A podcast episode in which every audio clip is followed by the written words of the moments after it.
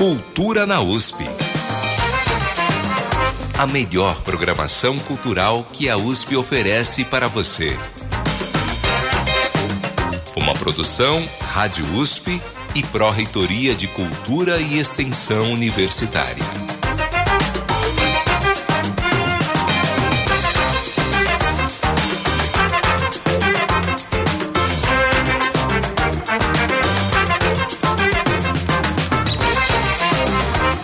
Tarde, começa agora mais uma edição do Cultura na USP. Estamos juntos todas as quintas-feiras aqui na Rádio USP, trazendo o melhor que a USP oferece na área cultural.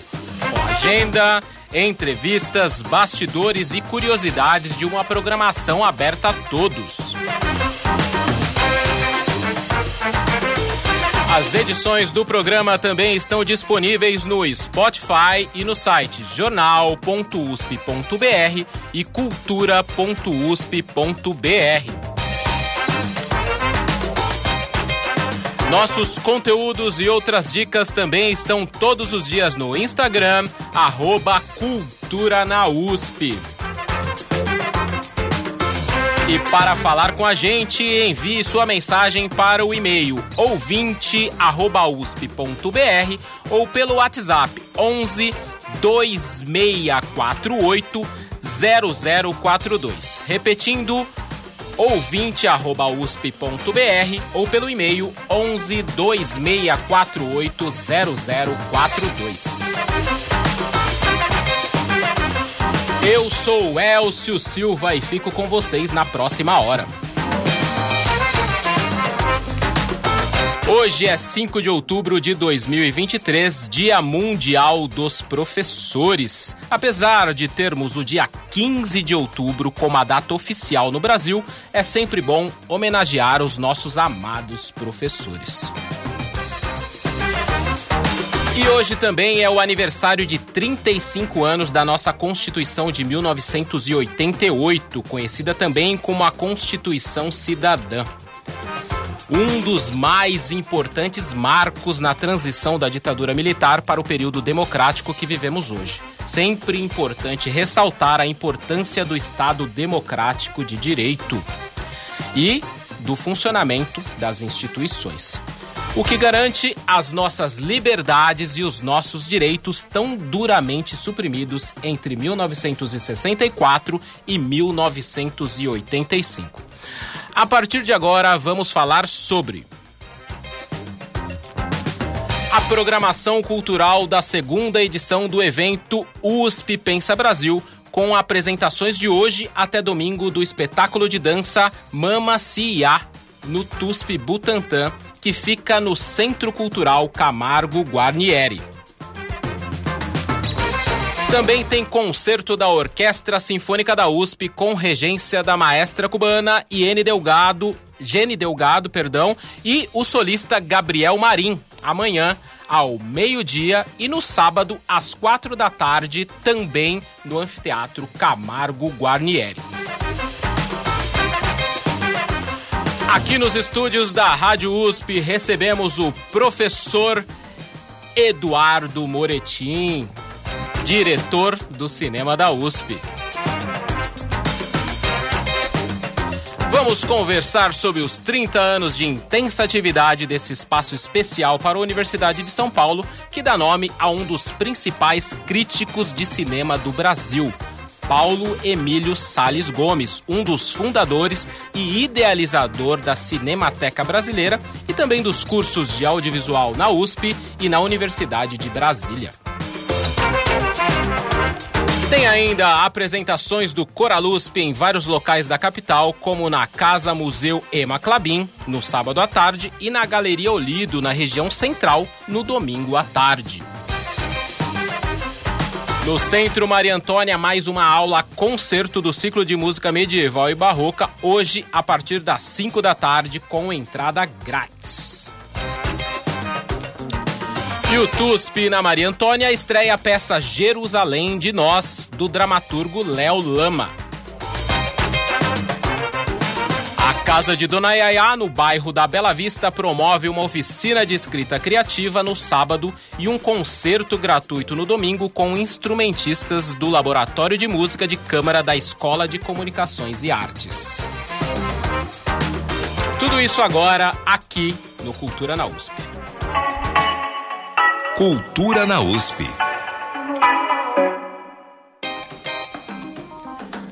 Vamos dar as boas-vindas ao nosso convidado de hoje, professor de História do Audiovisual Brasileiro na Escola de Comunicações e Artes da USP, com pós-doutorado pela Universidade de Paris. Atualmente é diretor do Sinusp, Paulo Emílio. Entre os livros publicados, destacamos a obra Humberto Mauro, Cinema História. Boa tarde, professor Eduardo Moretti. Boa tarde a todos. É um prazer estar aqui com vocês, os ouvintes da Rádio USP, falar um pouco da da programação e da história do Sinusp, que celebra agora em outubro 30 anos. E antes de começarmos com a nossa conversa, vamos ouvir um breve retrospecto sobre as origens do Sinusp com o repórter Fábio Rubira. Boa tarde. Sinusp. Olá, Elcio, professor Moretim e ouvintes do Cultura na USP nesta edição especial dos 30 anos do Sinusp. Pouca gente sabe, mas tem cinema de graça em São Paulo. Foi assim que o jornal Folha de São Paulo abriu uma reportagem em outubro de 1993 para falar sobre a inauguração do Sinusp Paulo Emílio. Na manchete, a síntese de um trabalho que atinge três décadas. Universidade de São Paulo cria cinema para ser polo de ecletismo. A ideia de ter um cinema na universidade partiu de uma provocação do então pró-reitor de Cultura e Extensão, o professor João Alexandre Barbosa. Se a USP já tem um teatro, por que não um cinema também? Ele foi buscar ajuda da professora Maria Dora Mourão, do Departamento de Cinema, Rádio e Televisão da Escola de Comunicações e Artes. Ela ficou 17 anos na direção do Sinusp e lembra que o espaço inicial escolhido para abrigar o cinema foi uma sala que já tinha sido usada como auditório no Favo 4, no Espaço das Colmeias, junto ao conjunto residencial da USP na cidade universitária. Existia uma sala na USP que estava sendo reformada para virar um cinema, e aí o pró-reitor de cultura da época, João Alexandre Barbosa, me chama e me convida para dirigir o Sinusp, isso é para implantar o Sinusp, porque ele ainda não existia. Uma das características do Sinusp era também um espaço de formação. Então, eu tinha conseguido cargos para estagiários que vinham, a maioria sempre eram do departamento de cinema, rádio e TV, mas também tive estagiários até da Poli ou da filosofia. Essa foi e é a riqueza do Sinusp, né? porque além de ser um espaço de formação, você tem pessoas jovens com ideias novas. Os projetores de 35mm foram cedidos pelo Museu de Arte Contemporânea da USP.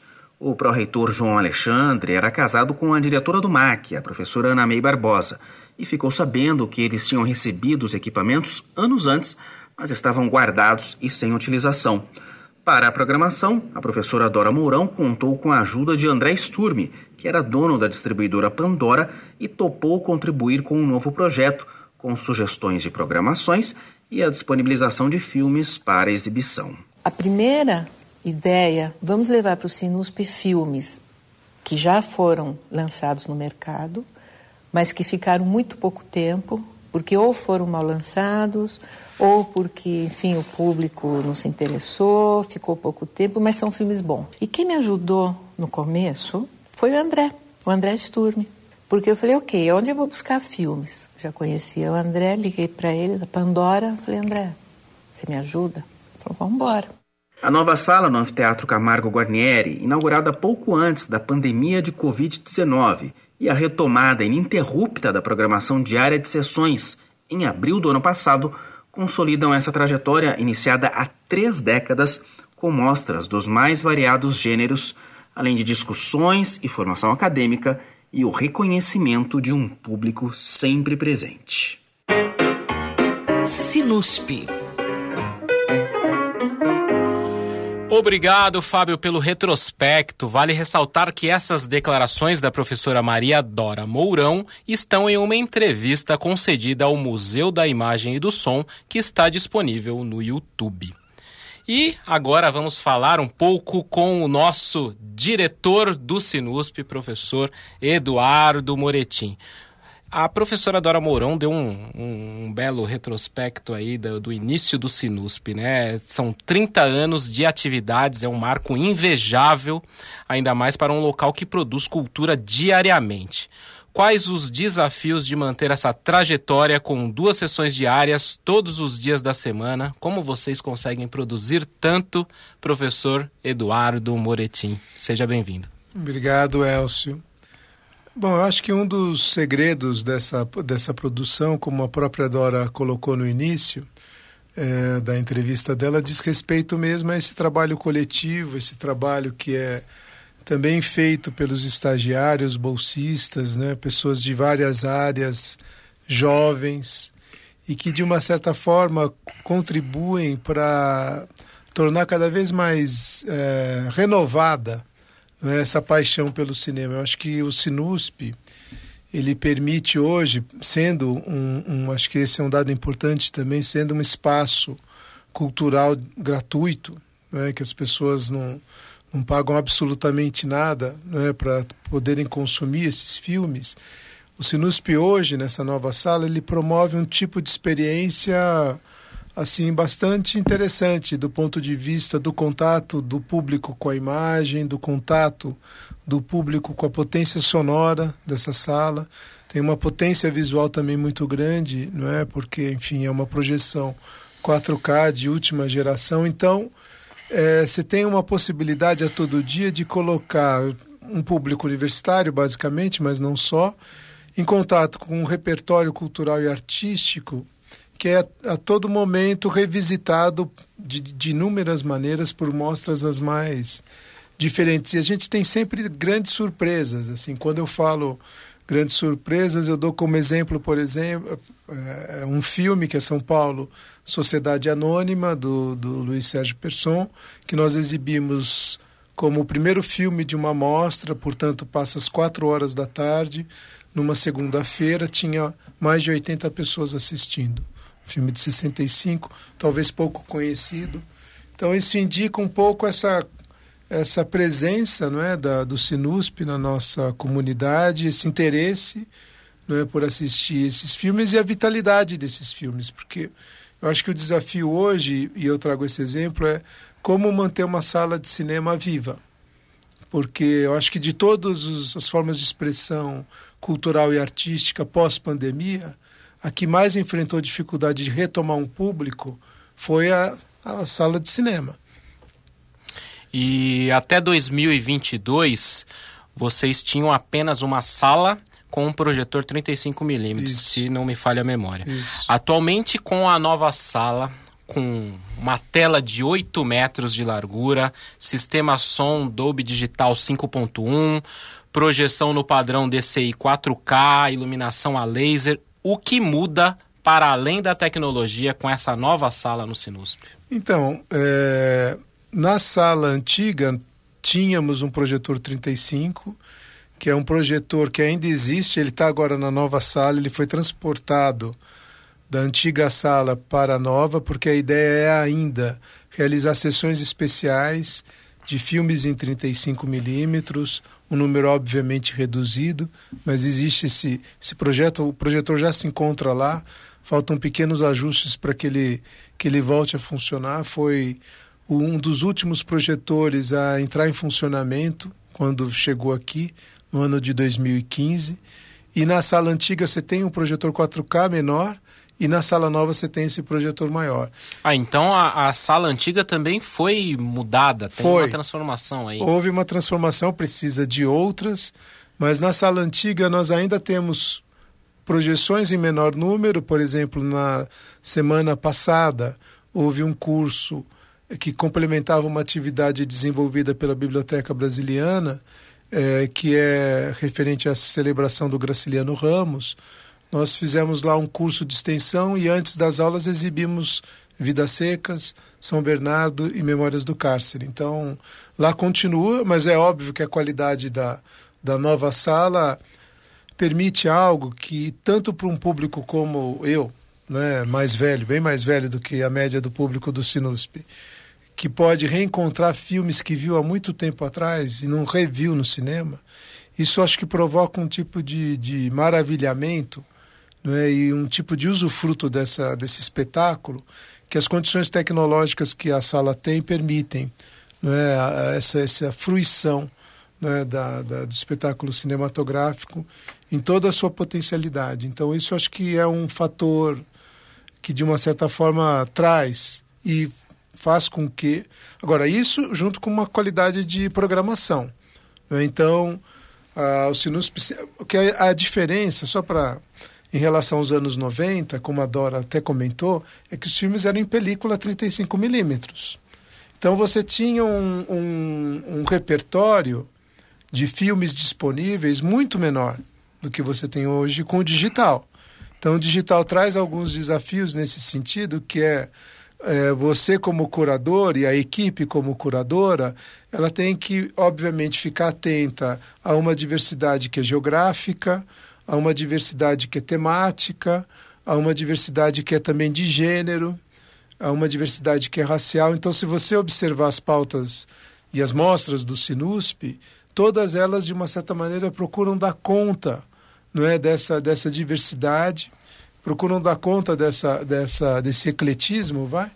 E isso de uma certa forma faz com que esse público, mesmo que não sejam mostras ou temáticas ou de diretores, porque o Sinusp não, não tem essa tradição, ele de uma certa forma embarque nas mostras, procure entender os mecanismos, procure entender o jogo que está sendo proposto e ao mesmo tempo entrelaçar esses filmes dentro da temática que de uma certa forma, é o eixo da curadoria da mostra de três ou quatro semanas.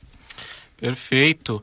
Agora, Paulo Emílio Sales Gomes, um dos maiores críticos de cinema que o país já teve, além de professor responsável pela criação dos cursos de audiovisual aqui da USP e da Universidade de Brasília, foi figura central na criação da Cinemateca Brasileira.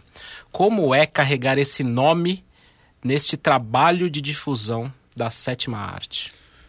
Olha, é muita responsabilidade por um lado, mas ao mesmo tempo eu acho que é um trabalho que nós desenvolvemos com muita alegria, né? no sentido de que, como você bem disse, ele foi o responsável pela criação da Cinemateca Brasileira, primeiro, pela criação do, do curso de cinema né, na Universidade de São Paulo, em 66, e pela formação de de geração, de gerações não é, de historiadores, críticos, enfim, figura central para pensar o cinema desde os anos 50, 60 e 70, enfim, então com uma tanto que na minha sala no Sinusp tem ao fundo um, um, quadro que é de uma das mostras que o Sinusp fez em homenagem ao Paulo Emílio. Já fizemos pelo menos duas.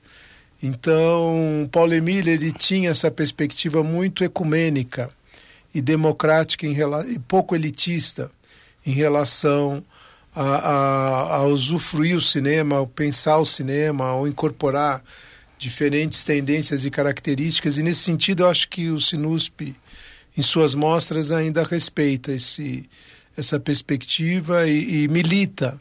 Acho que uma das questões que o Sinusp, de uma certa forma, traz hoje é essa militância pelo cinema. É, é manter viva a experiência de ir ao cinema, é manter vivo com esse público jovem é, a, a, perspectiva de formar uma cultura cinematográfica, um repertório, de entrar em contato com filmes, porque hoje o jovem assiste o filme em qualquer lugar e de qualquer forma, né?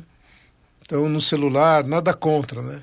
Mas num celular, ou enfim, hoje existem inúmeros, inúmeras formas de ter acesso a filmes, torrents, os mais variados, a pirataria graça, né? Para o bem e para o mal, né? E nesse sentido, o Sinusp, mesmo dentro desse contexto, com streamings, os mais variados, consegue trazer filmes, às vezes de difícil acesso, porque também, às vezes, o, na equipe do Sinusp, ela traz um filme e ela faz a legendagem do filme, nem porque às vezes quando o público chega, está tudo pronto, lindo e maravilhoso, mas tem um trabalho por detrás que é enorme, que é escolher a melhor cópia. Então o Sinusp tem uma preocupa preocupação muito grande em colocar o público diante da melhor cópia disponível e às vezes há um esforço também, enfim, de não há legendas em português, então as legendas são feitas, o que também é um trabalho que as pessoas não têm muita dimensão, mas tudo isso com o intuito de promover essa possibilidade do público entrar em contato não é, com essa diversidade de obras, de filmes, de momentos históricos e de formar esse repertório. Então, o que eu estou desde abril, né, basicamente no Sinusp, iniciei minha, minha gestão em abril do ano passado.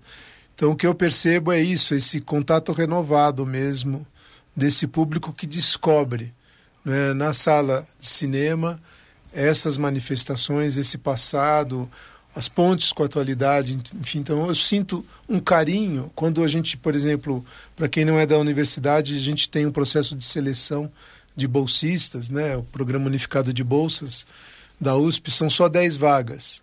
Nós recebemos 270 inscritos. E são cartas de declaração de amor, assim.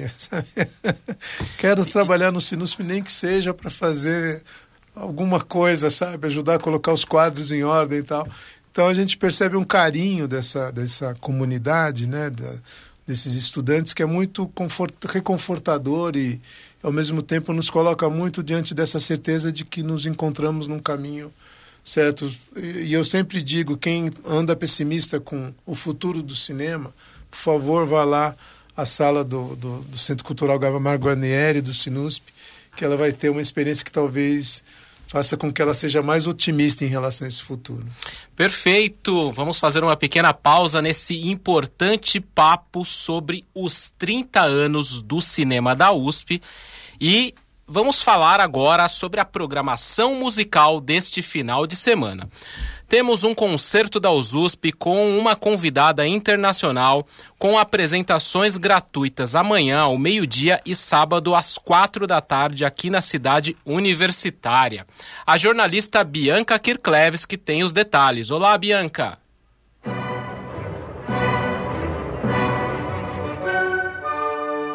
Olá, Elcio e ouvintes do Cultura na USP. Nesta semana, a OSUSP, Orquestra Sinfônica da USP, apresenta um concerto especial, sob regência da maestra cubana Jenny Delgado. O evento faz parte do ciclo Esculpir o Tempo, Convidados OSUSP. Neste ciclo, cada regente visitante influencia a programação com suas vivências, resultando em uma viagem por diferentes mundos sonoros e repertórios. A convidada da vez, Jenny Delgado, é uma renomada maestra cubana que fez sua carreira na Argentina, comandando orquestras como a Sinfônica de Salta. Sob sua regência, ouviremos obras dos compositores Gonzalo Roig, Bela Bartok e Emily Maia. Gonzalo Roig foi um compositor pioneiro do movimento sinfônico em Cuba, seu país de origem. O programa destaca trechos de sua zarzuela Cecília Vardés, obra-prima do teatro lírico cubano. Também ouviremos o célebre Concerto para Viola, do húngaro Bela Bartok. Trata-se de uma obra póstuma que foi finalizada por um aluno de Bartok, o violista Tibor Serli. Na apresentação da USP, o solo fica por conta do violista Gabriel Marim.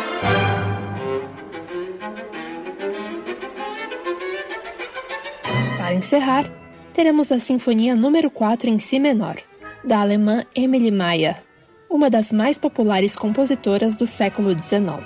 Vai ser a primeira vez que essa obra será tocada no Brasil.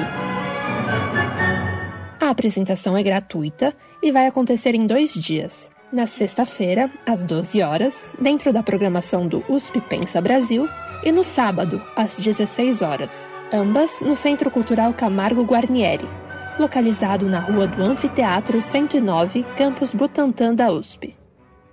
Se puder, traga alimentos não perecíveis e brinquedos novos ou em bom estado. Todas as arrecadações serão doadas para comunidades da região. Mais informações no site da USUSP usp.br barra osusp. Estão todos convidados.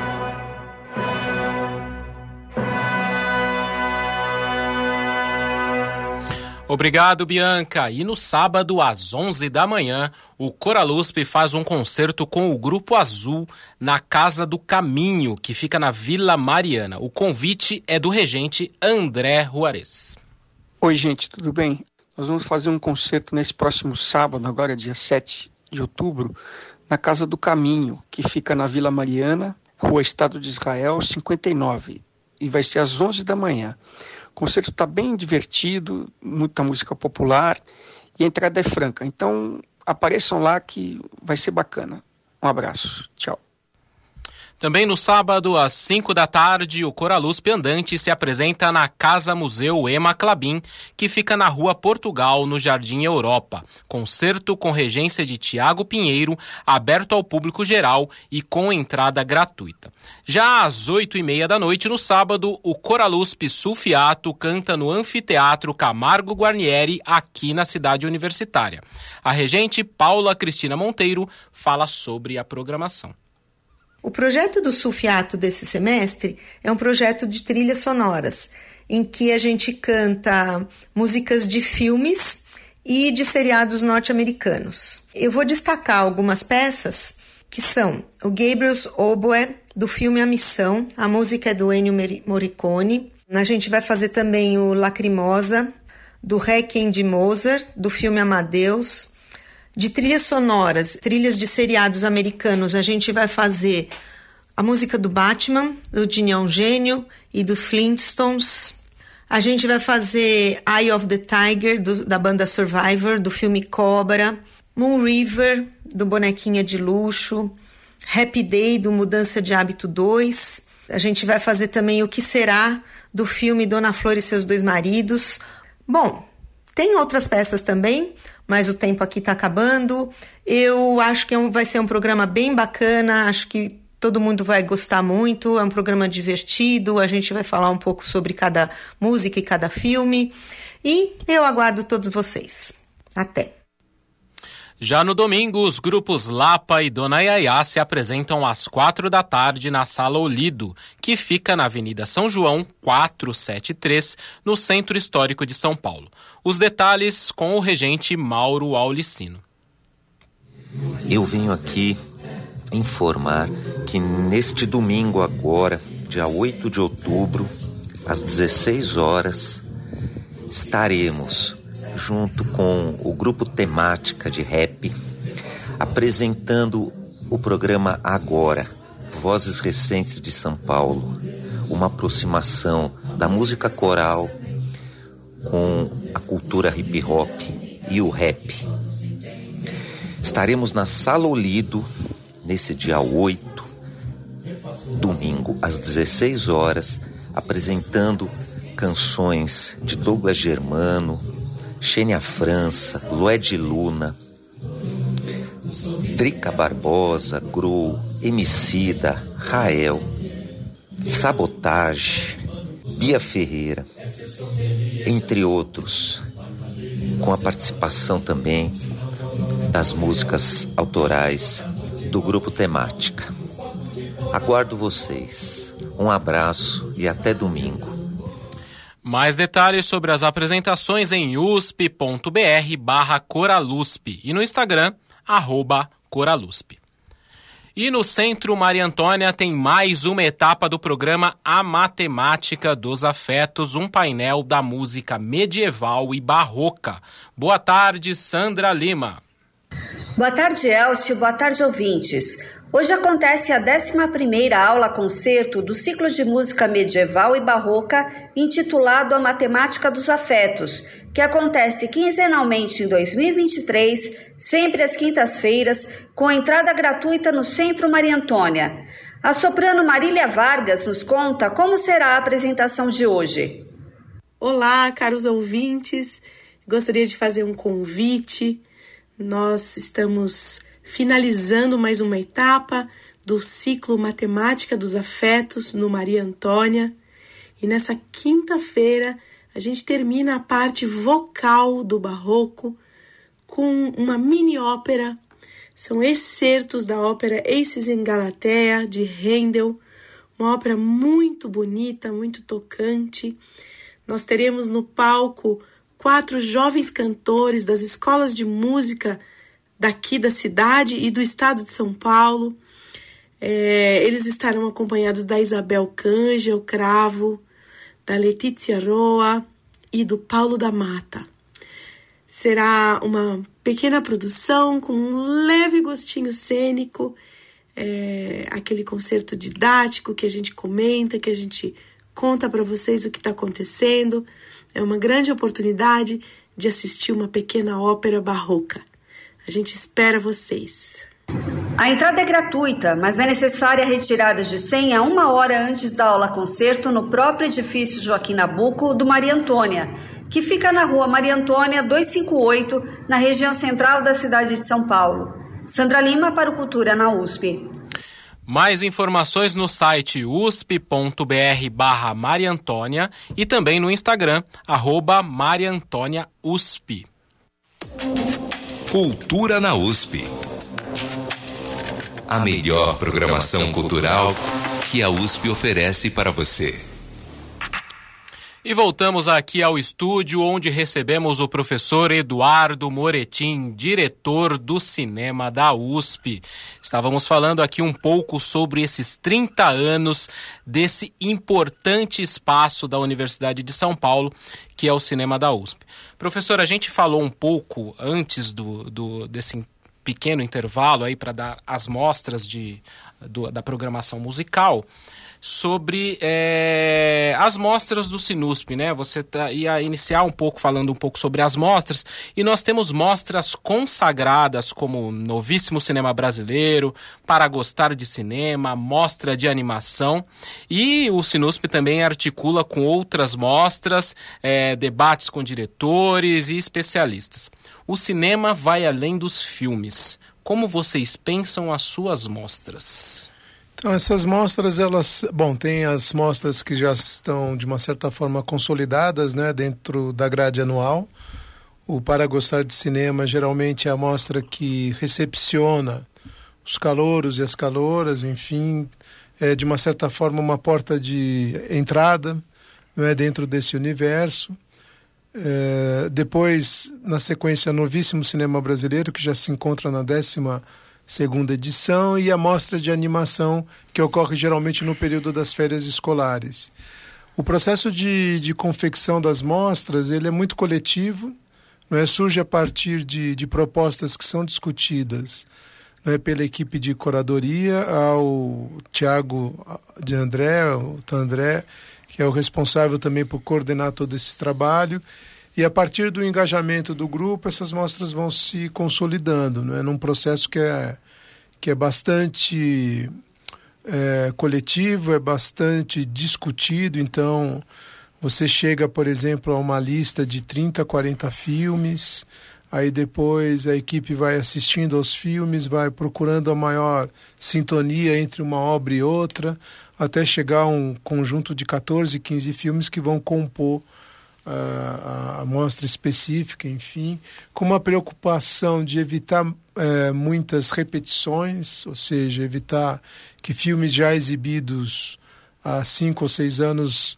sejam exibidos novamente, então sempre tem uma ideia de, de muita circularidade não é, dessa, dessa produção, ao mesmo tempo em que, enfim, existe essa pauta da diversidade que eu já, já mencionei. Então, as mostras, elas de uma certa maneira tem um espírito renovador porque essas equipes mudam também, são muito interdisciplinares, como a Dora falou lá atrás. É? Desde 90 é uma característica que se mantém, 93 uma característica que se mantém não é no Sinusp, não é nesse sentido de ficar muito atento a que ao que essas novas gerações pensam do cinema, pensam das questões que o cinema permite refletir, não é? E das questões que são propostas também do ponto de vista estético, de como esses filmes, de uma certa forma, dialogam com o mundo contemporâneo, com as questões contemporâneas, com os debates que são os debates não é, que muitas vezes eles trazem em sala e também, de uma certa forma, é, são refletidos nas escolhas que a gente vê em cada mostra. Eu acho que é interessante ressaltar aí nesse trabalho do, do Sinusp, eu dei uma passada no histórico de mostras que o Sinusp já fez. E eu cheguei, se não me falha a memória, a quase 600 é. mostras em é. 30 anos. É. Esse trabalho é um trabalho muito importante. É. E aí eu gostaria que você comentasse um pouco para nós sobre esse trabalho de curadoria é, como uma extensão também do trabalho acadêmico ali é. no curso de audiovisual, né? É. Ao trazer para a prática estagiários focados nessa produção, aí assistir esses filmes como você mencionou, é. 50 filmes para chegar a um número que vai ser pensado para essa mostra. Como tem sido realizado esse trabalho e quais são os frutos que vocês têm colhido deste trabalho que é realizado aí na curadoria do cinema da USP? É, é, antes de falar um pouco mais disso, você levantou a quantidade de mostras e é, tem uma questão que é importante também desses últimos anos, que foi uma preocupação com algo que é muito invisível e que diz respeito ao acervo do próprio Sinusp. É, o Sinusp ele tem um acervo tanto de material em papel quanto de material gravado, não é? Se vocês tiverem oportunidade de ir a uma dessas sessões com debates, enfim, sempre esse material é gravado. É, depois de um tempo ele vai para o canal do YouTube, não é do, do próprio Sinusp, mas é óbvio que o YouTube não existe desde sempre. É? Então há um material gravado que é anterior à existência do, do YouTube e que merece tratamento, enfim. Então esse número de, de mostras ele é, ele é muito expressivo, mas de uma história que está sendo de uma certa forma organizada. Teve um momento da, na, na organização do acervo que a gente chegou a ter, ter a impressão que chegaríamos a, a mostra de número 500 por agora. Só que aí justamente tem uma, uma bolsista e agora estagiária que trabalha com acervo e ela falou, não, o número é maior, está faltando. Né? Por isso que chegam esses quase 600, que é um número muito impressionante não é, nesse sentido. E ao longo dessa trajetória, assim dá para falar tanto dos mais recentes como dos mais antigos e eu vou falar dos mais antigos porque aí você consegue avaliar esse processo de formação né?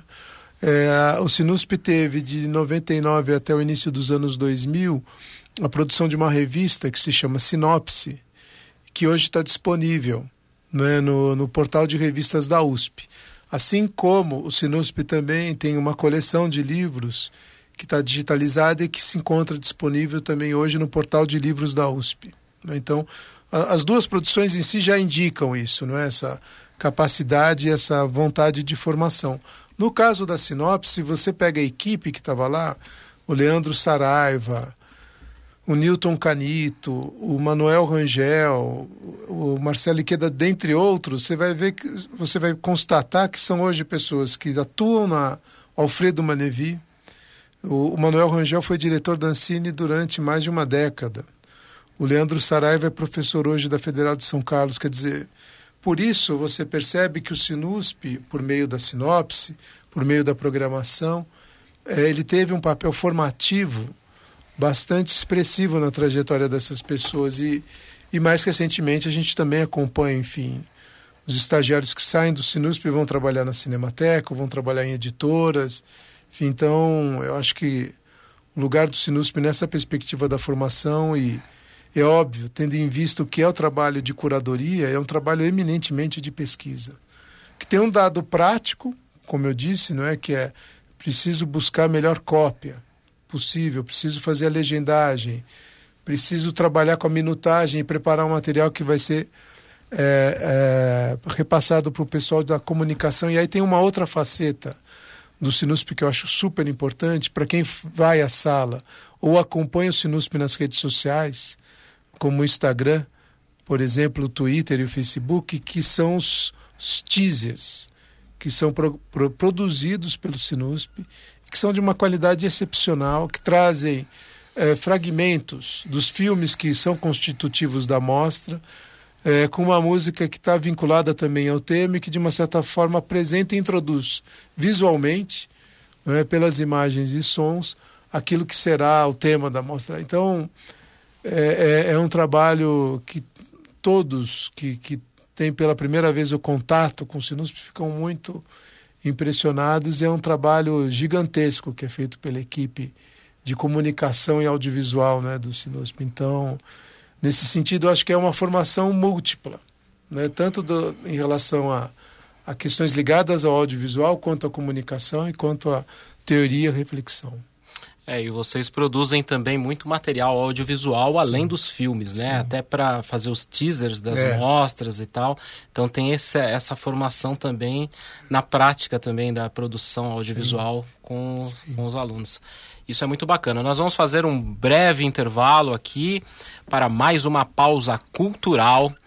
É... E daqui a pouco a gente volta Vamos fazer uma breve pausa para trazer um pouco da nossa programação cultural aqui do Cultura na USP. Agenda Cultural. O Centro de Preservação Cultural Casa de Dona Yaya promove uma oficina de escrita criativa neste sábado, das duas às cinco da tarde.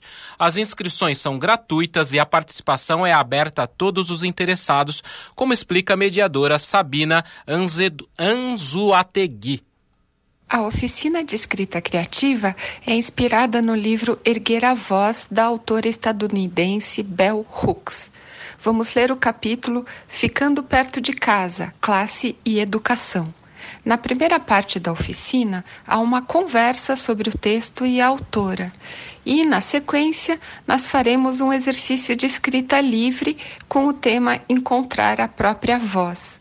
A oficina é aberta a todas as pessoas, não é necessário ter experiência de escrita e também não precisa ter lido o livro com antecedência.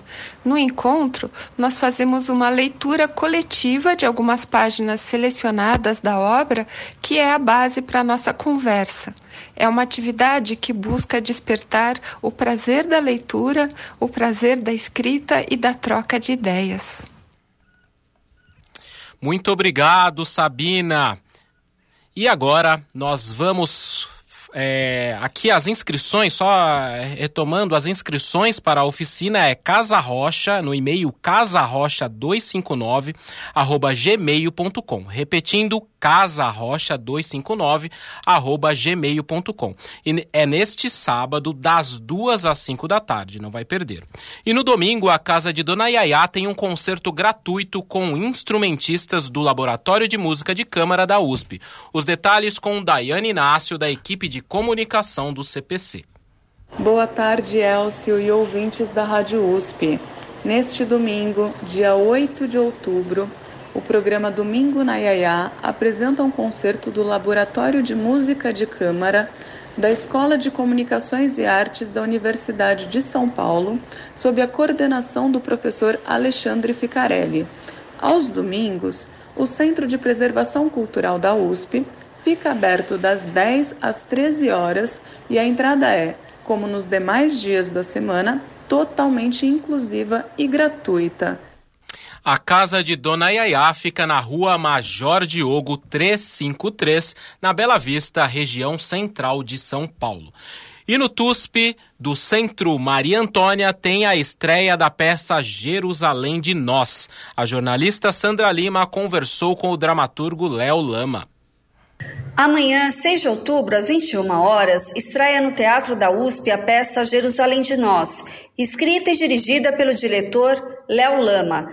O autor escreveu a peça na tentativa de provocar diálogos em tempos de intolerância e nos conta mais sobre essa produção. Olá, ouvintes da Rádio USP, aqui quem fala é Léo Lama. Eu queria falar um pouco para vocês sobre o texto que eu escrevi e dirigi, Jerusalém de Nós.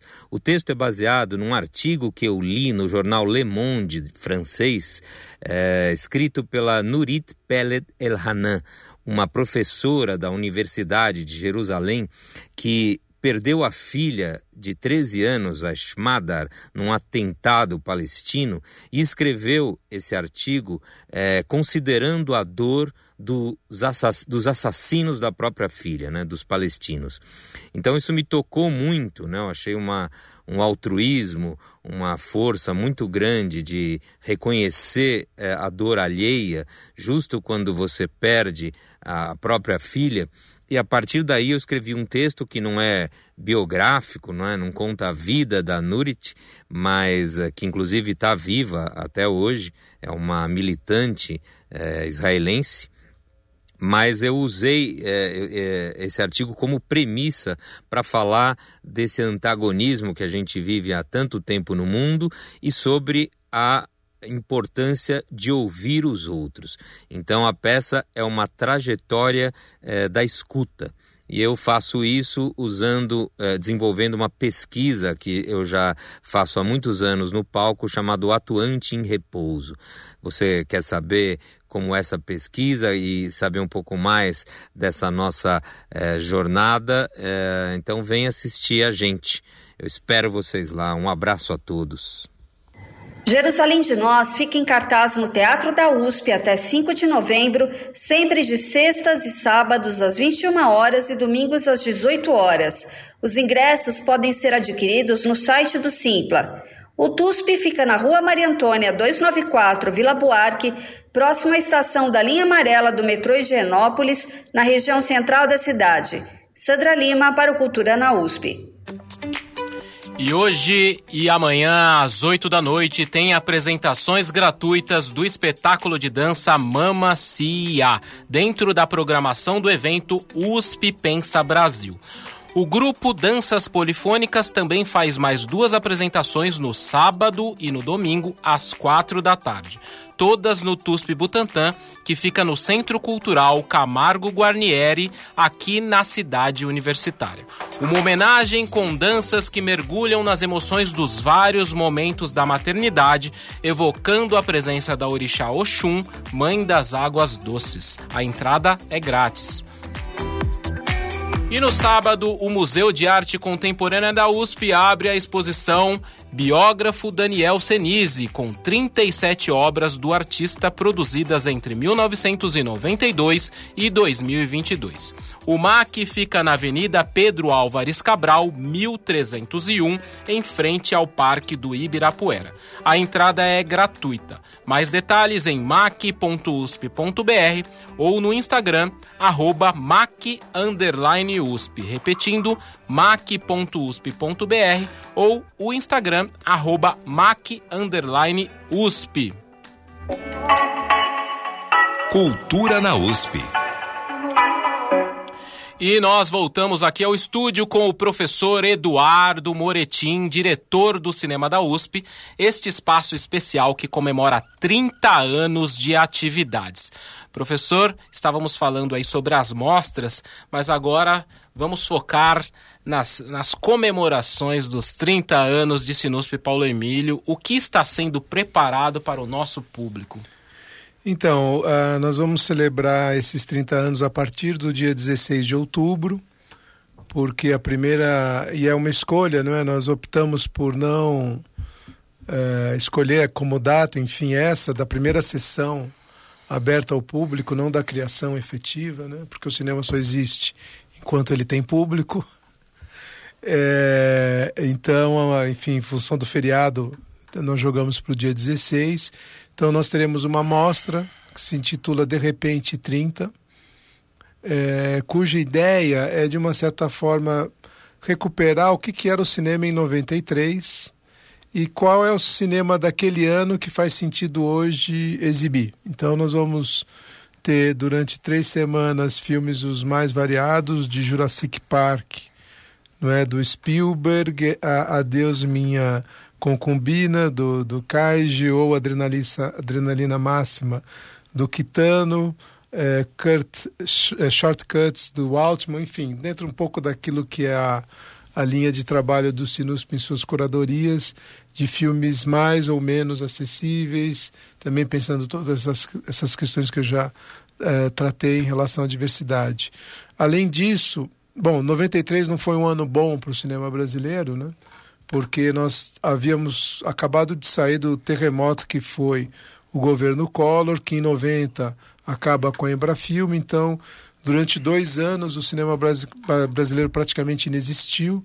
Então 93 é um ano de poucos filmes, mas tem dois que são muito importantes. Um é Alma Corsária, do Carlos Reichenbach, que nós vamos fazer uma sessão conjunta com a Cinemateca Brasileira no dia 17 de outubro. É uma parceria que se dá por diferentes maneiras. A Dora Mourão hoje dirige a Sociedade de Amigos da Cinemateca que administra a Cinemateca. Enfim, então essa parceria ela continua por outros caminhos, não é, com, com essa instituição tão importante, não é, da cultura cinematográfica brasileira. Então nós teremos uma sessão é, conjunta exibindo lá na Cinemateca em 35 milímetros Alma Corsária. Nós teremos um curso de extensão com a professora Lúcia Najib, que é professora hoje da Universidade de Leeds, na Inglaterra. Ela é uma especialista em Werner, Werner Herzog, em Nashima Oshima, enfim, World Cinema, e ela vai tratar em três aulas do realismo no cinema contemporâneo. Então, essa é uma outra iniciativa que nós vamos ter durante esse período.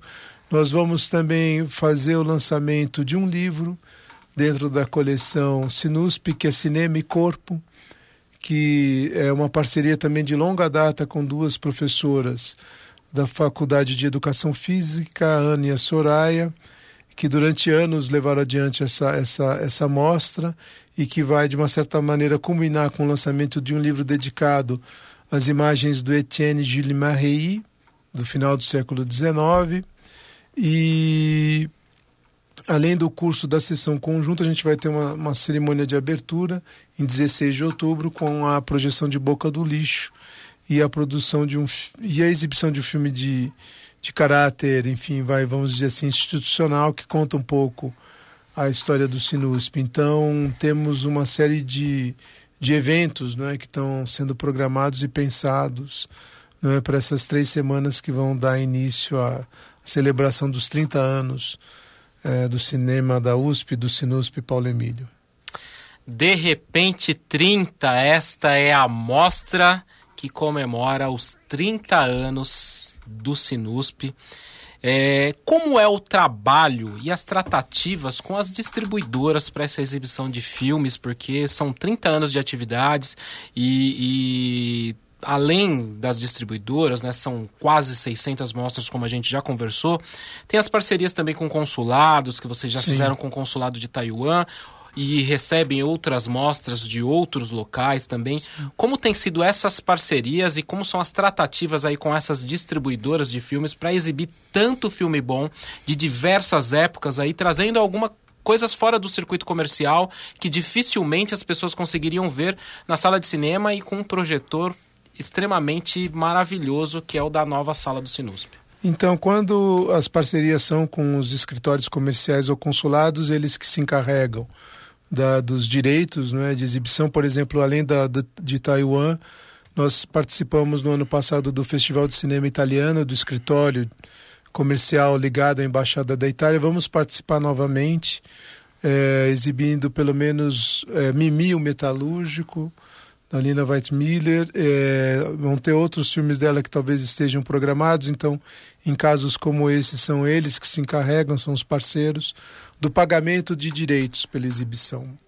É, há um contrato que nós temos com uma espécie de, de empresa que é detentora desses direitos e que nos permite ter acesso a filmes de centenas de produtoras, nós pagamos um valor anual e para filmes brasileiros nós lidamos diretamente com os distribuidores desses filmes e pagamos pela quantidade de sessões. Então, por exemplo, se, é, e às vezes é muito difícil, às vezes até encontrar o distribuidor, no caso do cinema brasileiro. Nós tínhamos como intenção exibir o filme do Roberto Carlos, Roberto Carlos, do Roberto Farias, né? Roberto Carlos em Ritmo de Aventura mas aí foi tão difícil conseguir uma forma de pagar os direitos de exibição desse filme que ele acabou caindo aos 45 do segundo tempo, né? E exibimos no lugar Lúcio Flávio, um passageiro da agonia. Então, as, no caso dos filmes brasileiros, a negociação. Às vezes tem, enfim, distribuidoras que detêm os direitos de exibição de filmes do leste europeu, indianos, enfim. É, mas é muito diversificado e é, e é feita sempre uma pesquisa antes para dar conta disso, para não incorrer em qualquer erro, né? no sentido da, desse pagamento de direitos. Mas isso mudou muito também de uns tempos para cá, não é? enfim, com essa pulverização não é? que nos leva a todo momento a estar atentos a quem de fato é o responsável pelos direitos, mas nós temos esse contrato guarda-chuva. Lembrando que também, como é, não há propriamente cobrança de ingressos, não, é, não, há, não, há uma, não há uma exploração comercial. Essas sessões elas têm uma finalidade educativa até. E, e existe um parecer do, do, da consultoria jurídica que também, de uma certa forma, nos protege em relação a isso.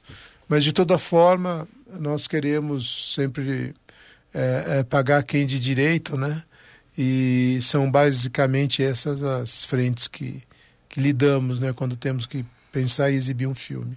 Importantíssimo. E a, a, nossa entrevista está demais, mas já está chegando ao fim. Então eu gostaria que você falasse rapidamente como você espera ver o Sinusp nas próximas décadas e também é, convidar o público aí para a atual mostra Casa dos Prazeres. Então eu é, convido o público a interagir conosco nas nossas mídias sociais. Eu acho que o público jovem é ele nos conhece pelo Instagram, é, principalmente pelo Twitter. Então vocês vão encontrar muito material não é, do, do Sinusp nas mídias sociais. Vão, espero se encantar não é, com esse material também, um material muito convidativo. É, os convido então a, a assistirem às nossas mostras todos os dias na sala do Sinusp, no Centro Cultural Camargo Guarnieri, de segunda a sexta, das 16 às 19 e na sala Carlos Reichenbach, que se encontra no Centro Universitário Maria Antônia. De sábado e domingo também há projeções dessas mostras, duas projeções, é que são às 4 e às 18, às 16 e às 18. Então, o Sinusp está todos os dias no cenário cultural da, da nossa cidade, da nossa universidade. E eu espero vida longa ao Sinusp, eu espero que, enfim, apesar dos é, desse, desses profetas do, do Apocalipse, é? eles a todo momento bradarem que o cinema terminou, o cinema acabou, o cinema faliu, enfim, eu acho que o dia a dia no Sinusp me mostra o contrário. E eu espero que o Sinusp possa comemorar mais 30, mais 60, enfim, que ele esteja aí por muito tempo, obviamente renovando o seu olhar sobre esse patrimônio cultural, né, renovando o seu olhar em relação a essas questões, mas que esteja para além de nós, presente na, na, na, no futuro do nosso país. Muito obrigado, professor Eduardo Moretim. Só trazendo aqui para o nosso ouvinte, o Sinusp Paulo Emílio, ele é totalmente gratuito, então é só chegar nessas sessões que o professor Eduardo Moretim citou. Ele fica na rua do Anfiteatro 109, no campus Butantã.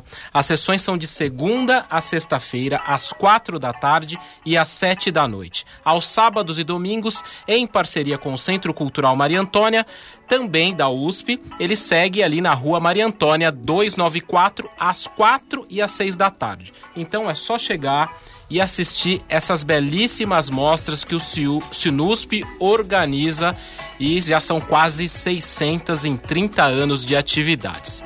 Chegamos ao fim dessa entrevista. Agradeço ao professor Eduardo Moretim, diretor do cinema da USP, pela presença. Muito bom ter você aqui conosco, contando um pouco desta rica história do cinema da USP. Muito obrigado. Obrigado, Elcio. Obrigado, ouvintes. Obrigado à Rádio USP. Obrigado à Universidade de São Paulo. Né? Sem ela, nada disso seria possível. Estamos finalizando mais uma edição do programa Cultura na USP. Agradecemos a audiência de vocês e esperamos que aproveitem muito as nossas dicas de hoje. Se você perdeu alguma informação, essa e outras notícias estão disponíveis em cultura.usp.br e no Instagram, arroba Cultura na USP. Todos os nossos programas estão disponíveis também no Spotify para você ouvir quando quiser e compartilhar com seus amigos e familiares. O Cultura na USP de hoje foi apresentado por mim, Elcio Silva, com trabalhos técnicos de Benê Ribeiro e produção e reportagens de Michel Sitnik, Fábio Rubira, Sandra Lima, Bianca Kirklevski e Daiane Inácio. Na próxima quinta-feira, em virtude do feriado, não teremos programa ao vivo, mas nos encontramos novamente ao meio-dia, no dia 19 de outubro, com mais novidades aqui na Rádio USP e com a apresentação de Michel Setnik, porque estarei de férias neste período. Muito obrigado. Você ouviu Cultura na USP. A melhor programação cultural que a USP oferece para você. Uma produção Rádio USP e Pró-Reitoria de Cultura e Extensão Universitária. Cultura na USP.